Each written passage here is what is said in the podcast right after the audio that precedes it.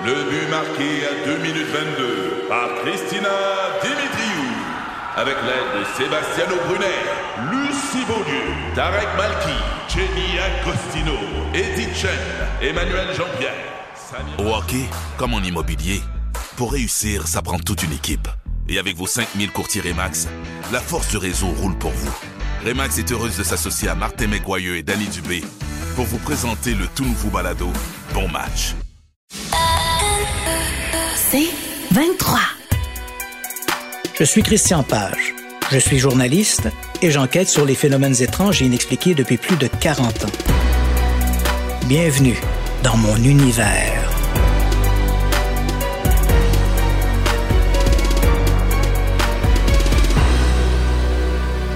En mars 1955, paraît aux États-Unis The Case for the UFO. Son auteur, Maurice Ketchum Jessup, un bachelier en astronomie de l'Université du Michigan, y présente une synthèse de nombreux phénomènes inexpliqués, qui vont des énigmes archéologiques aux disparitions mystérieuses. Des phénomènes qu'il associe à des visites extraterrestres. Jessop est l'un des tout premiers auteurs à favoriser le nouvel acronyme d'OVNI pour Objet volant non identifié, à la place de l'expression populaire soucoupe volante. Peu de temps après, il reçoit de son éditeur des courriers de ses lecteurs. L'une de ces lettres est signée par un certain Carlos Miguel Allende. L'écriture y est maladroite et l'orthographe témoigne d'une faible éducation. Seigneur Allende y parle de lévitation et de technologie avant-gardiste. Morris Jessup n'est pas impressionné. Il écrit une réponse laconique et classe l'affaire. En janvier 1956, Jessup reçoit une autre lettre de Carlos Miguel Allende. L'homme donne comme adresse une boîte postale à New Kensington, en Pennsylvanie. Curiosité. Si l'entête porte le nom de Carlos Miguel Allende, son auteur signe toutefois du nom plus américanisé de Carl M. Allen. L'auteur a utilisé des stylos de différentes couleurs et plusieurs mots sont écrits inutilement en majuscules. Le texte est un long exposé plus ou moins cohérent sur la technologie. Allende y décrit avoir assisté, en octobre 1943, à une expérience secrète, au cours de laquelle un contre-torpilleur de la US Navy aurait non seulement été rendu invisible, mais aurait été téléporté un bref moment du port de Philadelphie, en Pennsylvanie, à celui de Norfolk, en Virginie un bond de 250 km dans l'espace. L'auteur raconte qu'à l'issue de cette expérience, supervisée par nul autre qu'Albert Einstein, des marins du contre-torpilleur seraient demeurés prisonniers dans une espèce de zone intemporelle, comme s'ils étaient coincés dans la mélasse, et d'autres seraient devenus fous ou se seraient enflammés victime d'un phénomène d'autocombustion.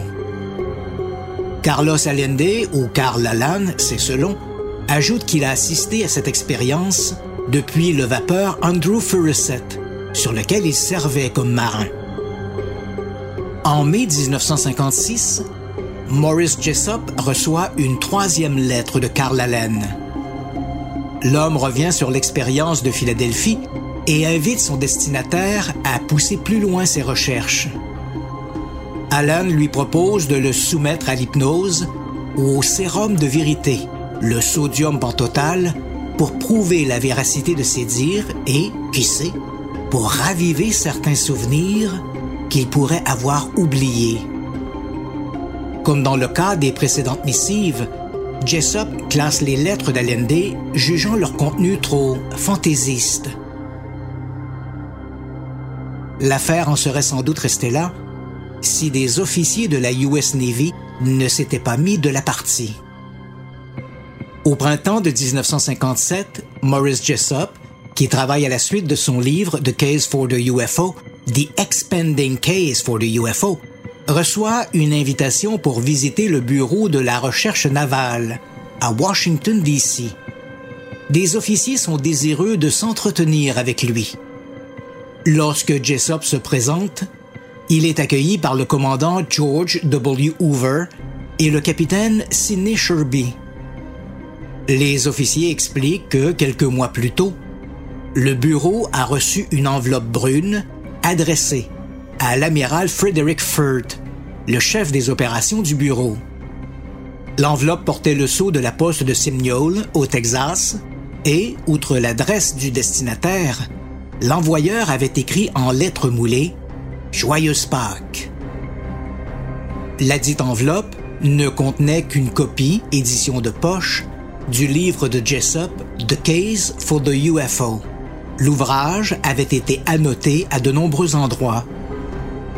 Ces ajouts donnaient l'impression que trois individus, qui se désignaient comme des bohémiens, s'étaient passé le livre à tour de rôle pour y ajouter des commentaires, chacun utilisant un stylo de couleurs différentes pour faire ses propres annotations. Ces commentaires faisaient référence à une étrange expérience menée dans le port de Philadelphie, durant laquelle un contre-torpilleur de la US Navy aurait été rendu invisible. Les bohémiens évoquaient aussi des contacts avec des extraterrestres, respectivement désignés comme les LM, large men, les hommes grands, et les SM, les small men, les petits hommes. Selon les bohémiens, le premier groupe, les hommes grands, serait amicaux et le second plus hostile. En feuilletant l'édition annotée, Jessop comprend vite que deux des annotateurs, rebaptisés A et B, et Jimmy, et peut-être même le troisième, ne sont qu'une seule et même personne. Carlos Allende, alias Carl Allen. En revanche, ce qu'il ne comprend pas, c'est pourquoi des membres du Bureau de la recherche navale semblent si intéressés par ses commentaires. Pour Jessop, ces notes sont les délires d'un esprit troublé. Il est encore plus étonné lorsque le commandant Hoover lui annonce qu'il a l'intention de confier à un éditeur, la Varro Manufacturing Company, le soin de reproduire l'édition annotée pour pouvoir la faire circuler dans les hautes sphères. Dépendamment des versions, entre 12 et 127 copies seront tirées de cette édition annotée. Dans les mois qui suivent, Morris Jessup devient de plus en plus erratique. En octobre 1958, de passage à New York, il retrouve son vieil ami, le zoologiste Ivan T. Sanderson. Il lui remet une copie de l'édition annotée reproduite par la Varro Manufacturing, et désignée depuis comme l'édition Varro. Il lui demande de la mettre en lieu sûr au cas où il lui arriverait quelque chose de fâcheux. Ses proches le trouvent abattu et dépressif. En avril 1959, il écrit à son ami, l'animateur radiophonique Long John Nable. Son ton est alarmiste. Il propose à Nable de le contacter de l'au-delà. Pour l'animateur, cette lettre a toutes les allures d'une note de suicide. Le 20 avril 1959, étouffé par des problèmes financiers et familiaux, Morris Jessup se gare dans le stationnement d'un parc public de Dade County, en Floride. Il relie l'habitacle de sa voiture au pot d'échappement et s'installe derrière le volant, moteur en marche. Lorsque des promeneurs le découvrent vers 18h30, le scientifique de 59 ans ne respire plus. Il est aussitôt conduit à l'hôpital où les médecins confirment son décès. Plusieurs chercheurs adeptes de la théorie du complot verront dans ce suicide un meurtre pour faire taire définitivement Morris Jessup. Ils n'apporteront jamais aucune preuve à l'appui de leur hypothèse. Il faut savoir que dans l'univers du paranormal, beaucoup de décès prématurés ont été qualifiés de suspects par les amateurs. Même si rien dans les enquêtes policières ou les examens médico-légaux ne permet de soutenir cette interprétation. C'est le cas, par exemple, du suicide de l'ufologue James A. MacDonald en 1971 ou de la mort accidentelle du docteur John Mack, le spécialiste des soi-disant enlèvements extraterrestres, renversé par une voiture à Londres en 2004. On pourrait aisément ajouter une dizaine de noms à ces exemples. La mort du docteur Jessop, qui dans les faits n'avait aucun doctorat, ne met pas fin à la controverse sur l'opération Philadelphie. Au fil des ans, Carlos Allende ou Carl Allen contactent d'autres personnalités du domaine de l'étrange. Des chercheurs comme Gray Barker, éditeur du Susurian Bulletin, le couple Coral et Jim Lorenzen, les fondateurs de l'association ufologique APRO pour Aerial Phenomena Research Organization, ou l'astrophysicien Jacques Vallée, auteur de plusieurs livres sur les ovnis. À tous ces gens, il raconte de nouvelles histoires et ajoute des détails qui n'apparaissent pas dans ses lettres originales, celles envoyées à Maurice Jessup ou dans les annotations rapportées dans la copie de The Case for the UFO, reçue au Bureau de la recherche navale, et dont il reconnaît être le seul et unique annotateur. Il ajoute par exemple que le navire au centre de ce projet Invisibilité était le DE-173 Eldridge, un navire escorteur de 93 mètres de long. L'expérience de Philadelphie alimente aussi une kyrielle d'auteurs, tous persuadés de l'authenticité historique des événements. Dans l'un de ses ouvrages, Opération Philadelphie, les auteurs Charles Berlitz et William Moore ajoutent que ce projet Invisibilité portait le nom de Projet Arc-en-Ciel. Le cinéma aussi s'intéresse à l'opération Philadelphie. En 1984, deux compagnies cinématographiques s'associent et produisent The Philadelphia Experiment, mettant en vedette Michael Paré et Nancy Allen. Le film, librement adapté du livre de Berlitz et Moore, Opération Philadelphie, raconte l'histoire de deux marins du USS Eldridge qui, durant l'expérience, sautent par-dessus bord et se retrouvent en 1984. Ils doivent alors retrouver les scientifiques impliqués dans le projet original pour qu'ils les aident à retourner dans leur époque. Ce divertissement, a priori anodin, va avoir des répercussions sur la culture populaire. En janvier 1988, lors d'une rediffusion du film The Philadelphia Experiment, un résident de Scottsdale, en Arizona, Alfred Bielek, a une curieuse impression de déjà-vu. Une série de flashbacks ravive des souvenirs oubliés. Al Bielek réalise bientôt les raisons de cet inconfort. Il est l'un des survivants de l'expérience de Philadelphie. Par des techniques de lavage de cerveau, il comprend que les responsables du projet ont réussi à occulter de sa mémoire cette incroyable aventure. Au lendemain de cette révélation, Bilek entreprend une croisade pour faire connaître son histoire, un récit qui devient de plus en plus complexe et de plus en plus incroyable au gré de ses interventions publiques et médiatiques. Bilek raconte qu'il est né Edward Cameron en 1916, qu'il a obtenu un diplôme en physique de l'Université Harvard et qu'il a rejoint, dès 1940, les scientifiques d'un projet top secret qui consistait à mettre au point une machine à voyager dans le temps.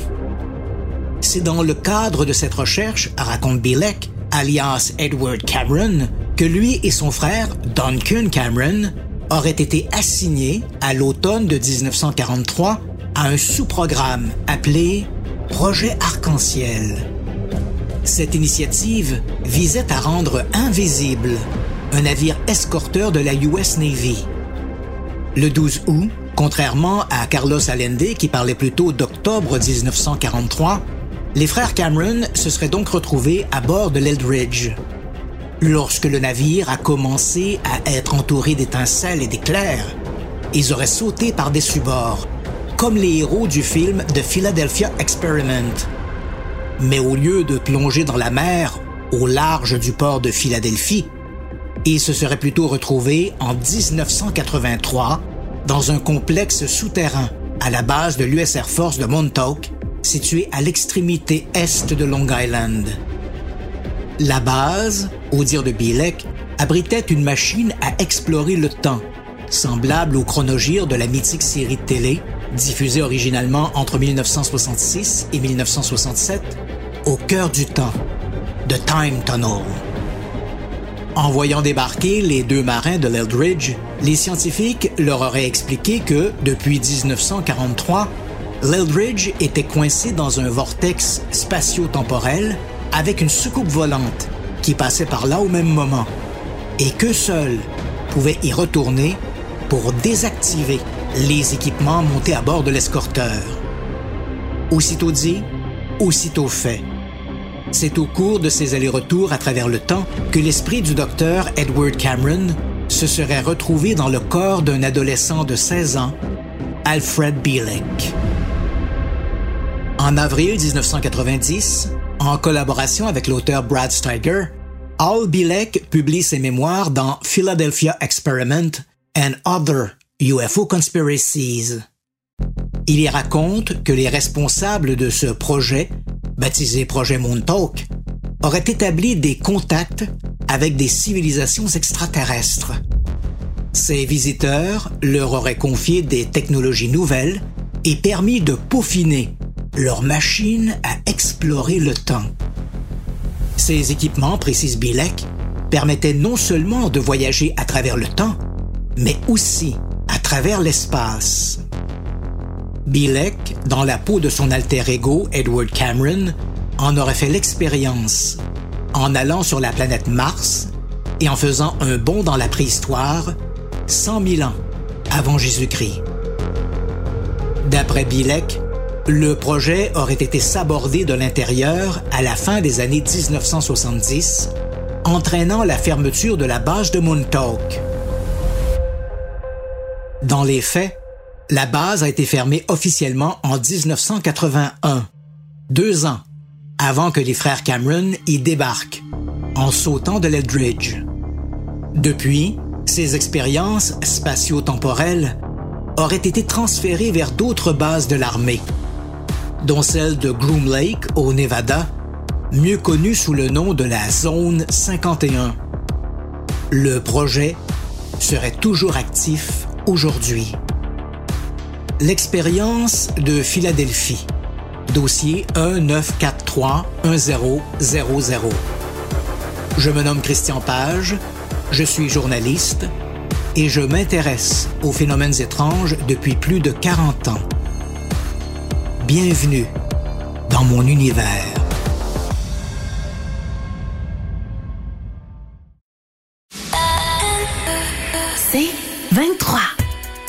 Je suis Christian Page. Je suis journaliste. Bienvenue dans mon univers.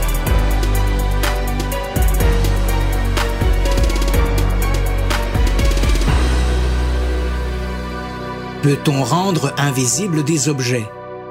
Peut-on voyager à travers le temps?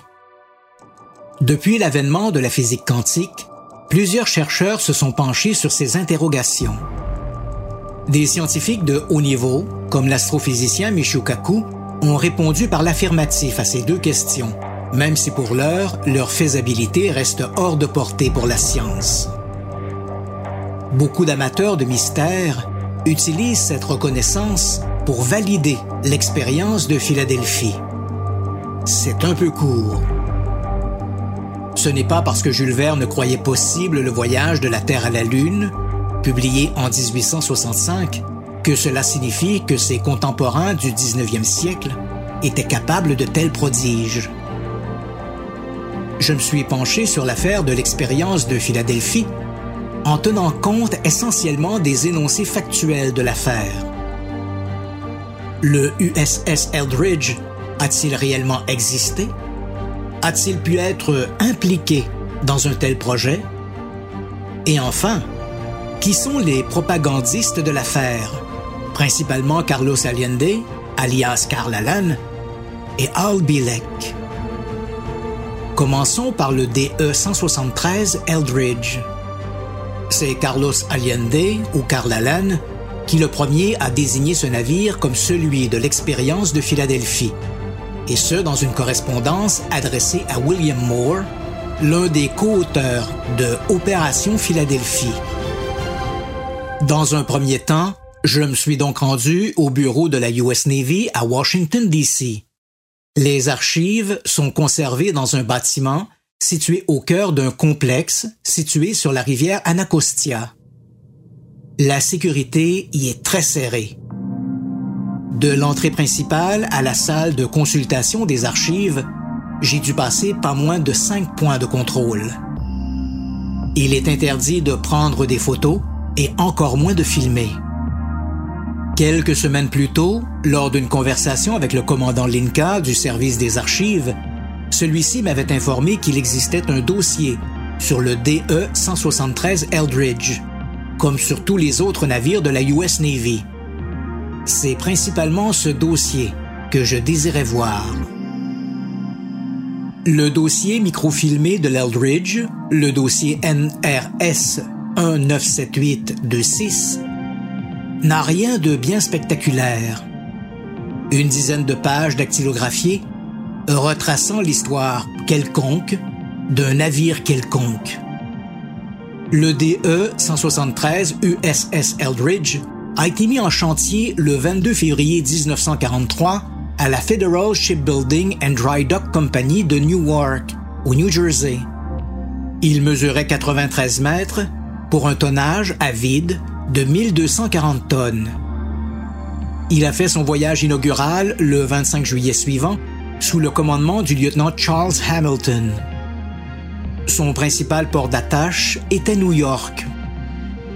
Pour la période qui nous intéresse, celle de l'automne de 1943, il appert que l'Eldridge était aux Bermudes du 18 septembre au 15 octobre.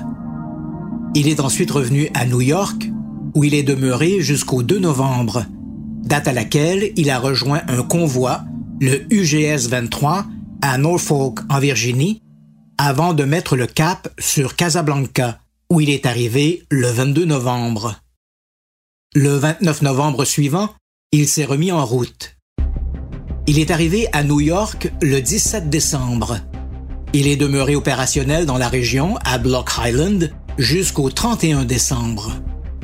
Le USS Eldridge n'a jamais mouillé à Philadelphie durant l'automne de 1943. Cette information a d'ailleurs été confirmée par les marins de l'Eldridge eux-mêmes qui, lors d'une réunion d'anciens, en 1999, ont confié à la journaliste Lacey McCrary du Philadelphia Inquirer que leur navire n'avait jamais été à Philadelphie à l'époque présumée de l'expérience. L'Eldridge a été désarmé le 17 juin 1946 et il est demeuré en réserve jusqu'en janvier 1951. Il a ensuite été vendu à la Grèce, qu'il a utilisé comme patrouilleur en mer Égée sous le nom de Léon. Il a définitivement été retiré du service actif dans les années 1990 et envoyé à la casse au début des années 2000. Si la US Navy a utilisé l'un de ses navires dans cette invraisemblable opération Philadelphie, ce n'était certainement pas le USS Eldridge. Comme j'avais le nez dans les archives, pourquoi m'arrêter là? J'ai regardé les divers noms de code utilisés par la US Navy durant la Deuxième Guerre mondiale. L'un de ces projets portait en effet le nom Arc-en-Ciel, mais il s'agissait d'un projet visant à attaquer l'Alliance, appelé aussi Axe Rome, Berlin, Tokyo. Rien à voir avec un quelconque projet invisibilité. La possibilité que la US Navy ait utilisé durant la Deuxième Guerre mondiale le même nom de code pour désigner deux projets différents est hautement improbable, voire invraisemblable. En journalisme, on dit souvent qu'une information a la crédibilité de sa source. Et la source principale dans cette histoire se nomme Carlos Allende, alias Carl Allen. Qui était-il? Au fil des ans, Carlos Allende ou Carl Allen a envoyé des centaines de lettres. Si Seigneur Allende apprenait qu'un chercheur s'intéressait à son histoire, il en faisait aussitôt l'un de ses correspondants, généralement à sens unique. J'ai dénombré au moins une dizaine de personnalités qui ont eu droit à ces lettres. De Morris Jessop à William Moore, en passant par Jacques Vallée et John Keel, un journaliste spécialisé dans le surnaturel. Même les éditeurs de la Varro Manufacturing Company, responsables de la réimpression de l'édition annotée du livre The Case for the UFO, ont eu droit aux missives de Seigneur Allende. De Washington, je me suis rendu à la bibliothèque municipale de Clarksburg, en Virginie occidentale. C'est là qu'est conservée la collection Gray Barker. Barker, décédé en 1984, était un touche-à-tout du paranormal. Il a signé des articles pour le magazine Fate et a écrit en 1956 un livre sur les ovnis. Ils en savaient trop sur les soucoupes volantes. Il était aussi l'éditeur du Saucerian Bulletin, une lettre d'information sur les ovnis et autres phénomènes inexpliqués. Du milieu des années 1950 jusqu'au début des années 1980, Gray Barker a été omniprésent sur la scène ufologique. Comme beaucoup de ses collègues, il a été l'un des involontaires destinataires des lettres de Carl Allen. La collection Gray Barker est une pépinière d'informations. Elle retrace 30 ans d'ufologie américaine. Ce sont des centaines de dossiers de documents conservés dans une trentaine de tiroirs de classeurs et quelques 300 livres.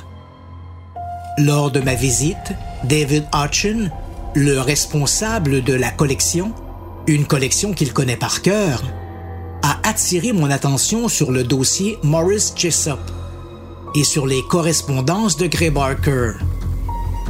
Il y a là au moins une centaine de lettres de Carl Allen. Une cinquantaine sont directement adressées à Barker et les autres sont des copies de lettres envoyées à d'autres chercheurs, comme Ivan T. Sanderson ou Jacques Vallée. Je ne m'attarderai pas à chacune d'elles, mais leur lecture permet de mieux saisir le personnage et surtout de retracer son parcours. Carl Allen, contrairement à ce qu'ont écrit de nombreux auteurs, n'était ni étrange, ni énigmatique, et encore moins inquiétant. Carl Allen était un illuminé mythomane. Ses lettres, pour la plupart manuscrites, sont brouillonnes et d'une orthographe approximative. Il y fait une utilisation abusive des majuscules et du soulignage. Ses idées sont parfois si confuses qu'il devient impossible d'en suivre le raisonnement. Je m'intéresse au paranormal depuis plus de 40 ans et j'ai moi-même reçu des dizaines de lettres d'illuminés. Je sais reconnaître une lettre écrite par quelqu'un saint d'esprit et par quelqu'un atteint de troubles mentaux. Et les lettres de Karl Allen ne font pas partie de la première catégorie. Carl Meredith Allen a vu le jour le 31 mai 1925 à Springdale, en Pennsylvanie. Il était l'aîné d'une fratrie de cinq enfants, issus de l'union d'Harold et Elsie Allen. À l'école, il était un garçon brillant, mais paresseux. Son frère, Randolph, interrogé par l'ufologue Robert Gurman, l'a décrit comme un farceur né. Il a quitté l'école avant d'avoir achevé ses études secondaires. Pendant un temps, il a vécu d'expédients avant de s'engager comme matelot. C'est durant cette période qu'il a servi sur le USS Andrew Furuseth. Il a quitté la marine marchande en 1952 et a bourlingué un moment du côté du Nouveau-Mexique et du Texas. En 1954, des médecins de l'hôpital pour vétérans à Washington, D.C l'ont diagnostiqué comme souffrant de la drépanocytose, une forme d'anémie pouvant causer des troubles psychotiques. L'année suivante, il est tombé sur l'édition de Morris K. Jessup, The Case for the UFO. Visiblement fasciné par les travaux d'Einstein et sur les champs unifiés et l'énergie magnétique, il n'a pas résisté à l'envie d'écrire à l'auteur. Dans sa première lettre, Allen s'est contenté d'entretenir Jessop à propos d'énergie nouvelle. À la même époque, il a adressé une copie annotée du livre The Case for the UFO à l'amiral Frederick Furt, chef des opérations du Bureau de recherche navale. Puis, en janvier et en mai 1956, il a réécrit à Jessop. C'est par le biais de ces deux lettres qu'il l'a informé de la tenue de l'expérience de Philadelphie. Quelque temps plus tard, ayant appris, sans doute par l'entremise de Maurice Jessup, l'intention de deux officiers du Bureau de recherche navale de faire imprimer des versions annotées du livre The Case for the UFO, Allen a écrit à l'éditeur Varro, un sous-traitant de la US Navy, pour l'informer qu'il était le seul et unique auteur de toutes les annotations. Exit A, B et Jimmy.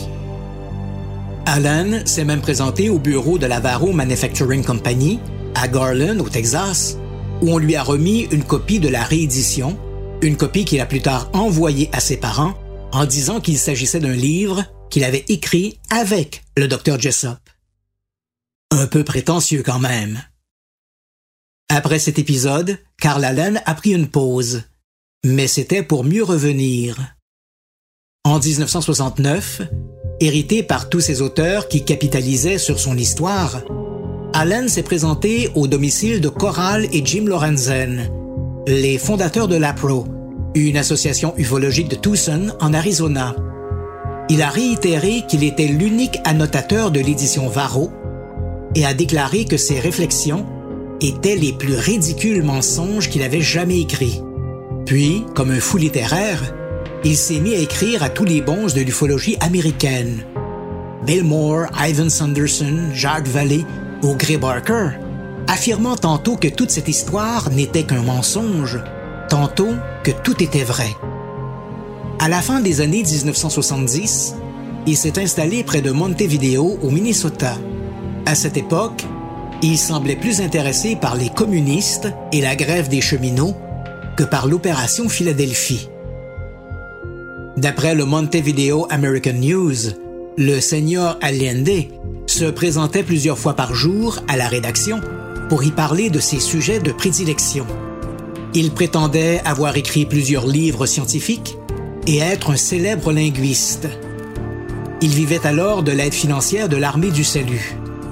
En août 1986, Carl Allen y est allé de nouvelles déclarations dans la presse, cette fois dans les pages du journal The News, un hebdomadaire de Greeley, au Colorado. Dans ce qu'il a appelé lui-même ses déclarations sur son lit de mort, le coloré sexagénaire a répété sa fable de l'expérience de Philadelphie, ajoutant que le navire en question n'était pas le DE-173 Eldridge, comme il l'avait toujours prétendu, mais son jumeau, le DE-168 USS Amic. Il a confié aussi avoir étudié la physique de l'invisibilité avec nul autre qu'Albert Einstein, ou qu'il était l'un des quatre hommes aux États-Unis capables de comprendre la théorie des champs unifiés.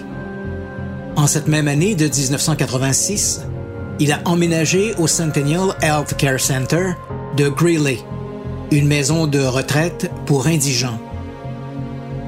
Il a confié à une infirmière qui a plus tard écrit un recueil de ses conversations avec Carl Allen, que le docteur Morris Jessup n'était pas mort en 1959, mais avait plutôt trucidé le tueur à gages lancé à ses trousses.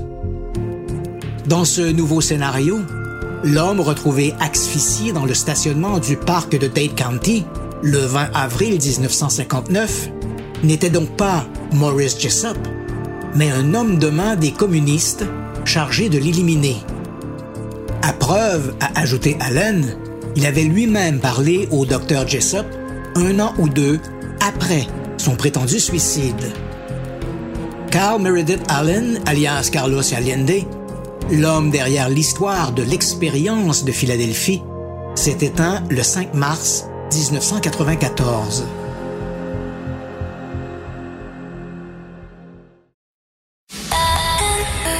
C'est 23. Je suis Christian Page. Bienvenue dans mon univers.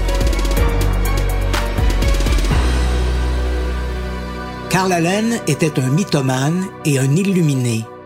Toute sa vie, il s'est joué des gens autour de lui, multipliant mensonges et boniments. Comment pourrait-on lui accorder le bénéfice du doute? J'ai passé des mois à enquêter sur cette histoire, suivant chaque avenue et analysant chaque indice.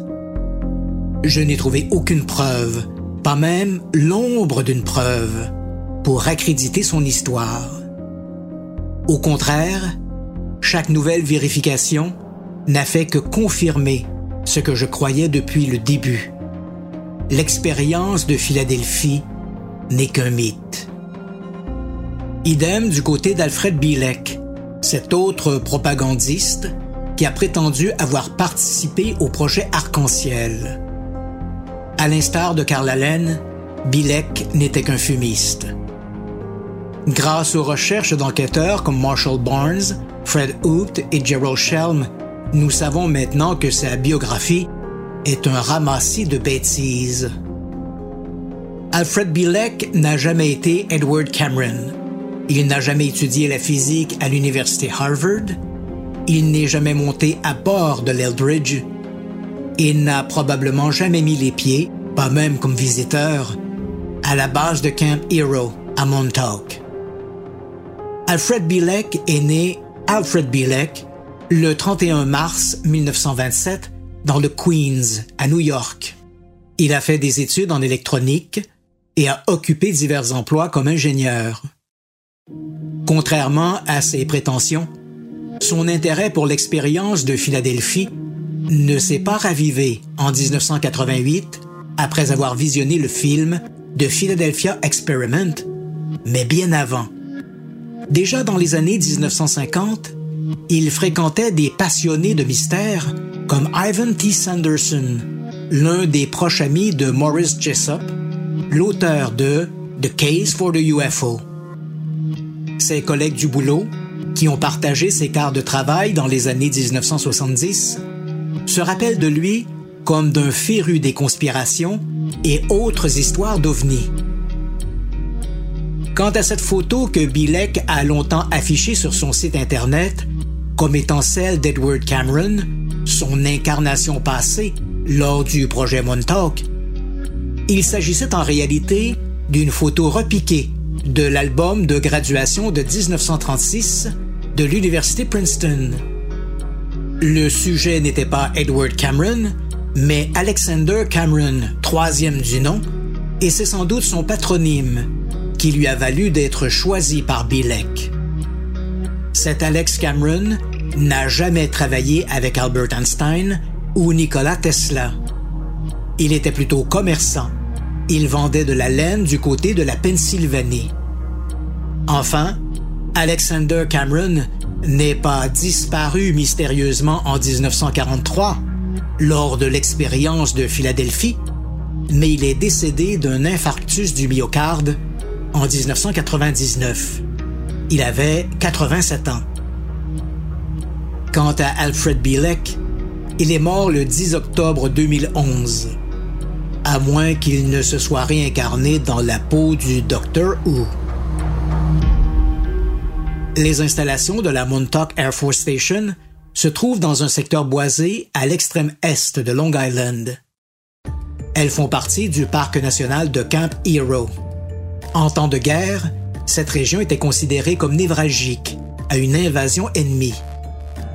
En 1942, au lendemain de l'attaque japonaise sur Pearl Harbor, à Hawaï, l'armée y a aménagé un poste de surveillance pour parer à toute attaque des U-boats allemands. Après le conflit, la base a été momentanément fermée, mais la guerre froide a forcé sa réouverture. Comme les Américains craignaient une attaque aérienne des Soviétiques, l'armée a fait installer des radars longue portée. Mais la menace communiste ne s'est jamais concrétisée. Et avec l'assouplissement des relations Est-Ouest, la base de Montauk est devenue léthargique.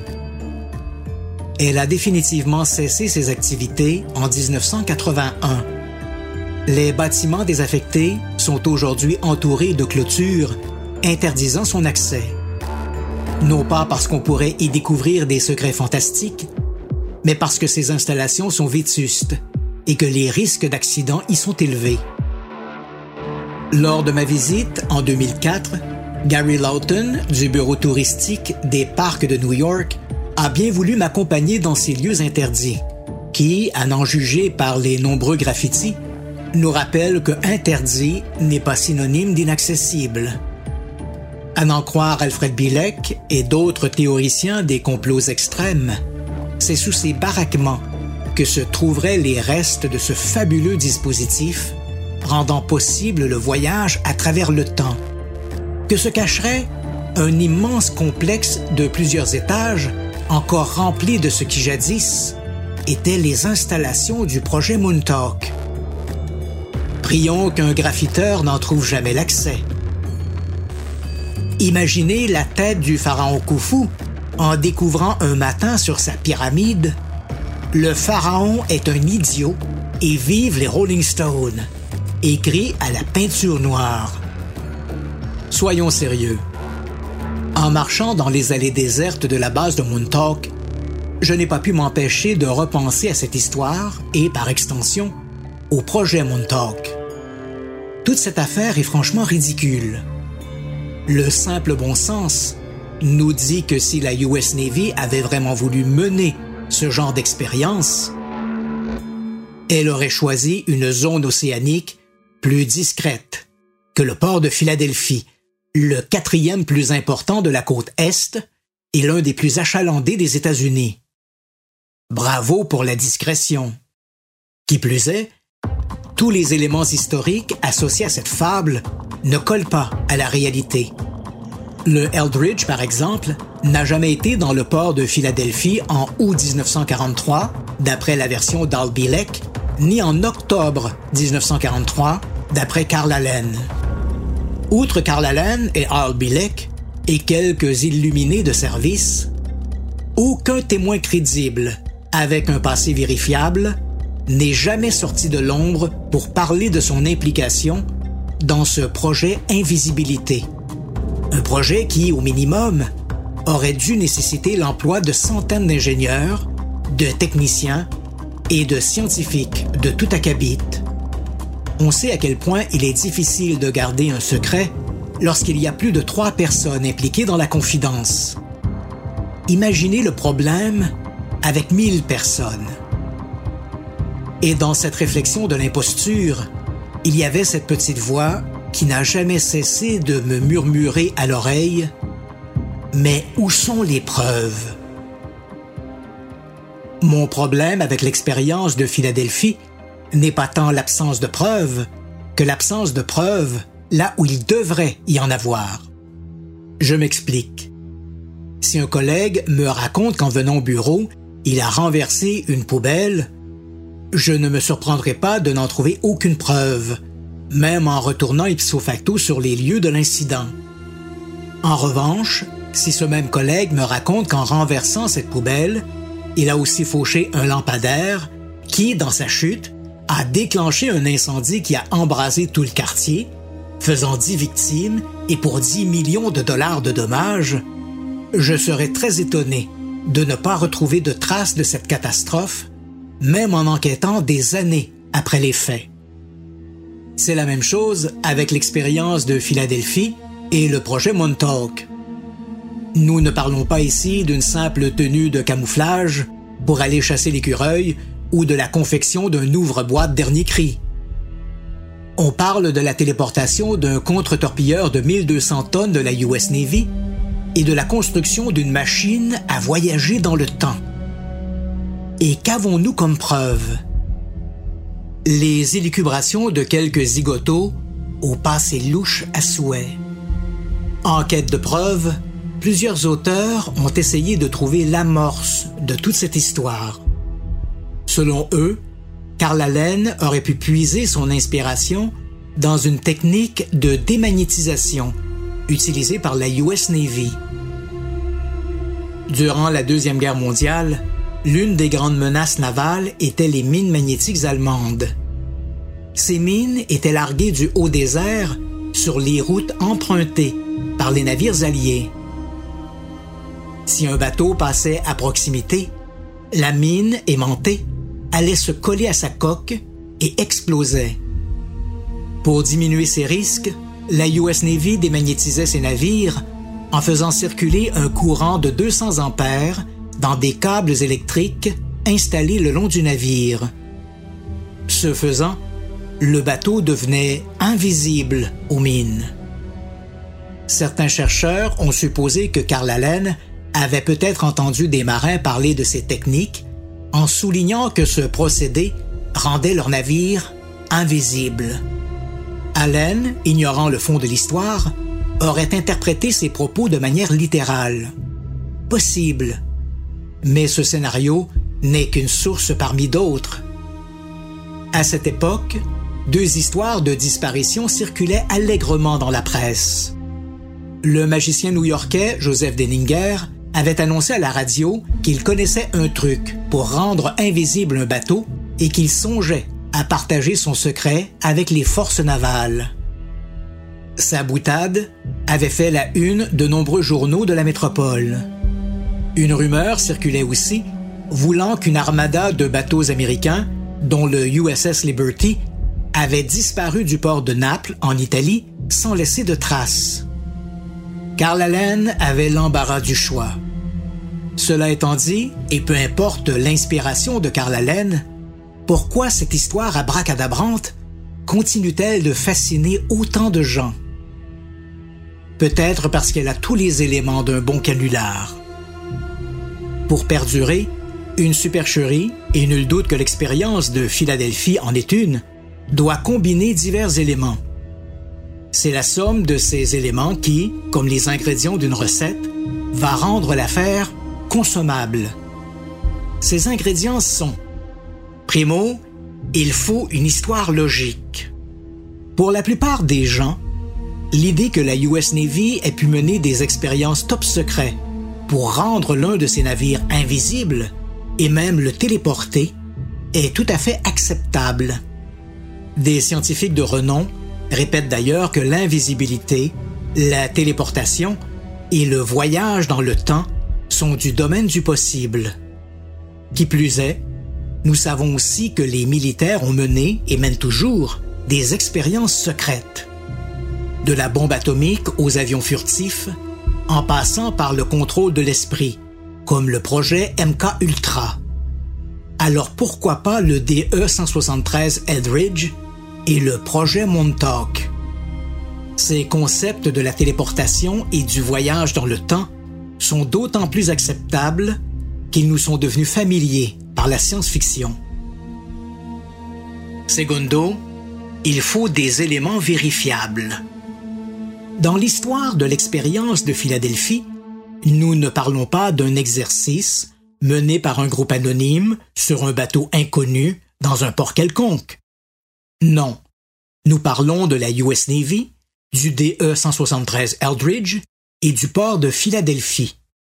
En prime, nous avons même une date, octobre 1943. La Navy est une organisation réelle.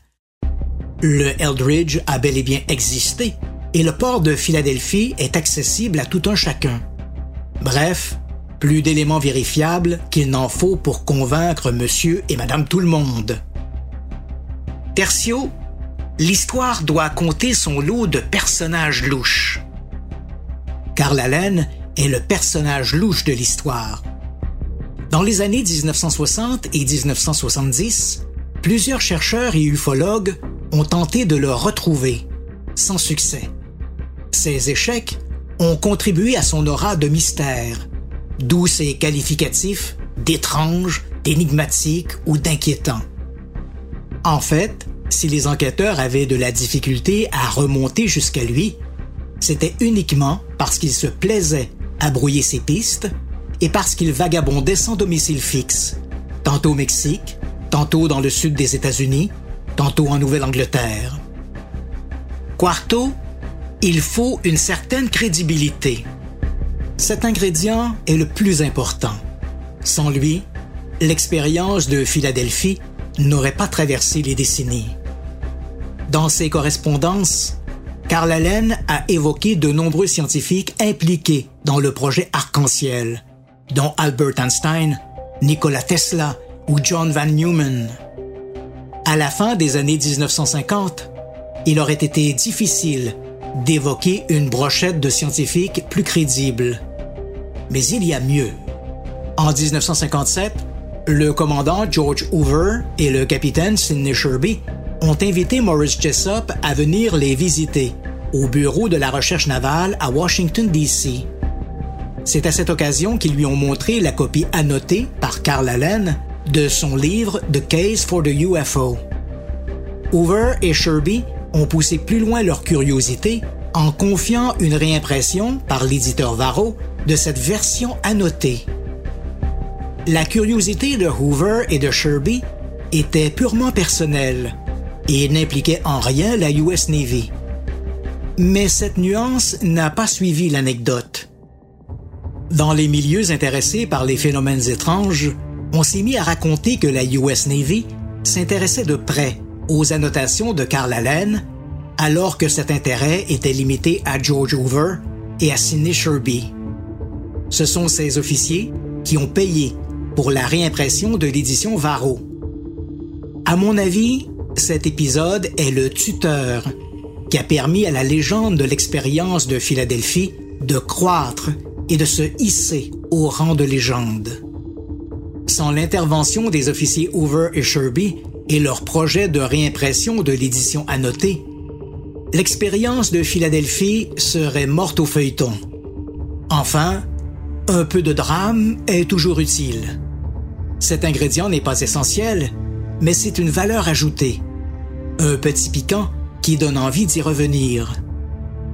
Dans l'expérience de Philadelphie, ce drame, c'est la mort du docteur Morris Jessup. Des théoriciens du complot ont transformé son suicide en meurtre, rendant l'affaire plus juteuse. Si des intérêts ont fait assassiner Morris Jessup, soutiennent les complotistes, c'est que forcément, l'expérience de Philadelphie était vraie. Faux. La mort de Jessup, de la vie de ses amis et de ses proches, n'a rien de mystérieuse. Dans les derniers mois, Morris Jessup n'était plus que l'ombre de lui-même. En 1958, il s'était séparé de son épouse Ruby, une rupture difficile. Il avait quitté la Floride pour retourner vivre en Indiana. Ses revenus étaient modestes et il arrivait difficilement à joindre les deux bouts. La vente de ses livres n'allait pas très bien. Il avait d'ailleurs annoncé qu'il ne publierait plus aucun livre. Et ses hypothèses parfois olé il croyait par exemple que les pygmées d'Afrique étaient les descendants des extraterrestres, lui avaient valu les moqueries de la communauté scientifique.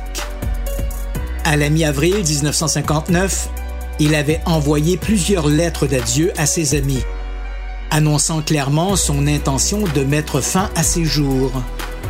Lorsque ses proches ont appris son suicide, aucun n'a été surpris de ce dénouement. Malgré cette longue enquête et cette diatribe sur l'expérience de Philadelphie, je sais que demain encore quelqu'un, quelque part, se fera le défenseur de cette invraisemblable histoire, multipliant mensonges et demi-vérités. L'écrivain américain Paul Auster a dit Un mensonge ne peut jamais être effacé. Même la vérité n'y suffit pas. Je suis Christian Page. Je suis journaliste et j'enquête sur les phénomènes étranges et inexpliqués depuis plus de 40 ans. Bienvenue dans mon univers.